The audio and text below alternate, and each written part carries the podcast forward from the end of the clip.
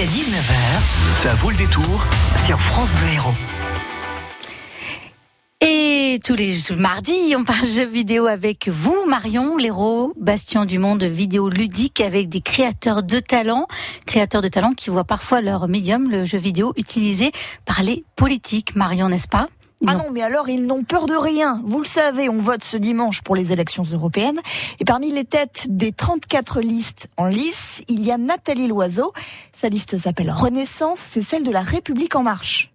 Et pour conquérir un nouvel électorat, j'imagine les jeunes de la République en marche ont voulu mettre en ligne un jeu vidéo inspiré de Super Mario Bros. Marion, sauf que Mario est remplacé par Nathalie. Rassurez-vous, c'est pas compliqué. Nathalie Loiseau avance toute seule. Pour la faire sauter, il faut appuyer sur la barre d'espace, parce que le jeu se joue dans votre navigateur.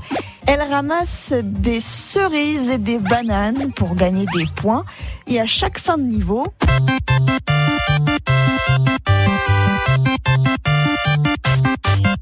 elle récupère une étoile du drapeau européen, une étoile volée par les méchants populistes Parmi eux, Jean-Luc Mélenchon, grimé en frelon asiatique, Marine Le Pen ou encore Donald Trump.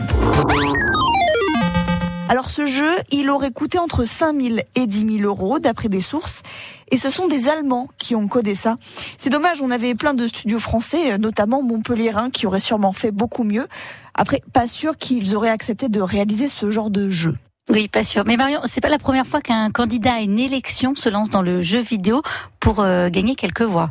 Jean-Luc Mélenchon l'avait fait avant elle, en 2017, pour les présidentielles. Dans un jeu inspiré de Street of Rage, vous contrôliez Jean-Luc, tout en pixels, chargé d'attraper euh, Jérôme Cahuzac, Nicolas Sarkozy, François Fillon et autres gens riches pour les secouer et récupérer de l'argent.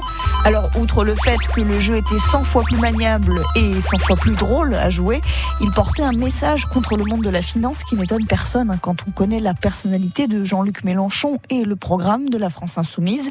Et surtout, ce jeu, il avait été programmé gratuitement par ses militants. Alors je ne suis pas sûre de comprendre le message de Nathalie Loiseau dans ce jeu. À quoi correspondent les cerises et les bananes que l'on ramasse? Pourquoi les étoiles de l'Union européenne sont-elles en cage? Pourquoi la musique est-elle aussi insupportable? Pourquoi, après un niveau dans le métro Montmartre, on atterrit dans une grotte pleine de lave? Bref, vous jugerez vous-même de l'utilité de ce jeu. Je vous mets le lien sur francebleu.fr pour l'essayer. Et puis je vous mettrai aussi celui de Jean-Luc Mélenchon 2017. Vous ferez la comparaison vous-même. Ah oui, le jeu de la France Insoumise vient d'ailleurs d'être mis à jour par, pour, pour les européennes. On vous a mis le lien pour voir ça et pour le tester sur francebleu.fr. À mardi prochain, Marion. France Bleu, héros.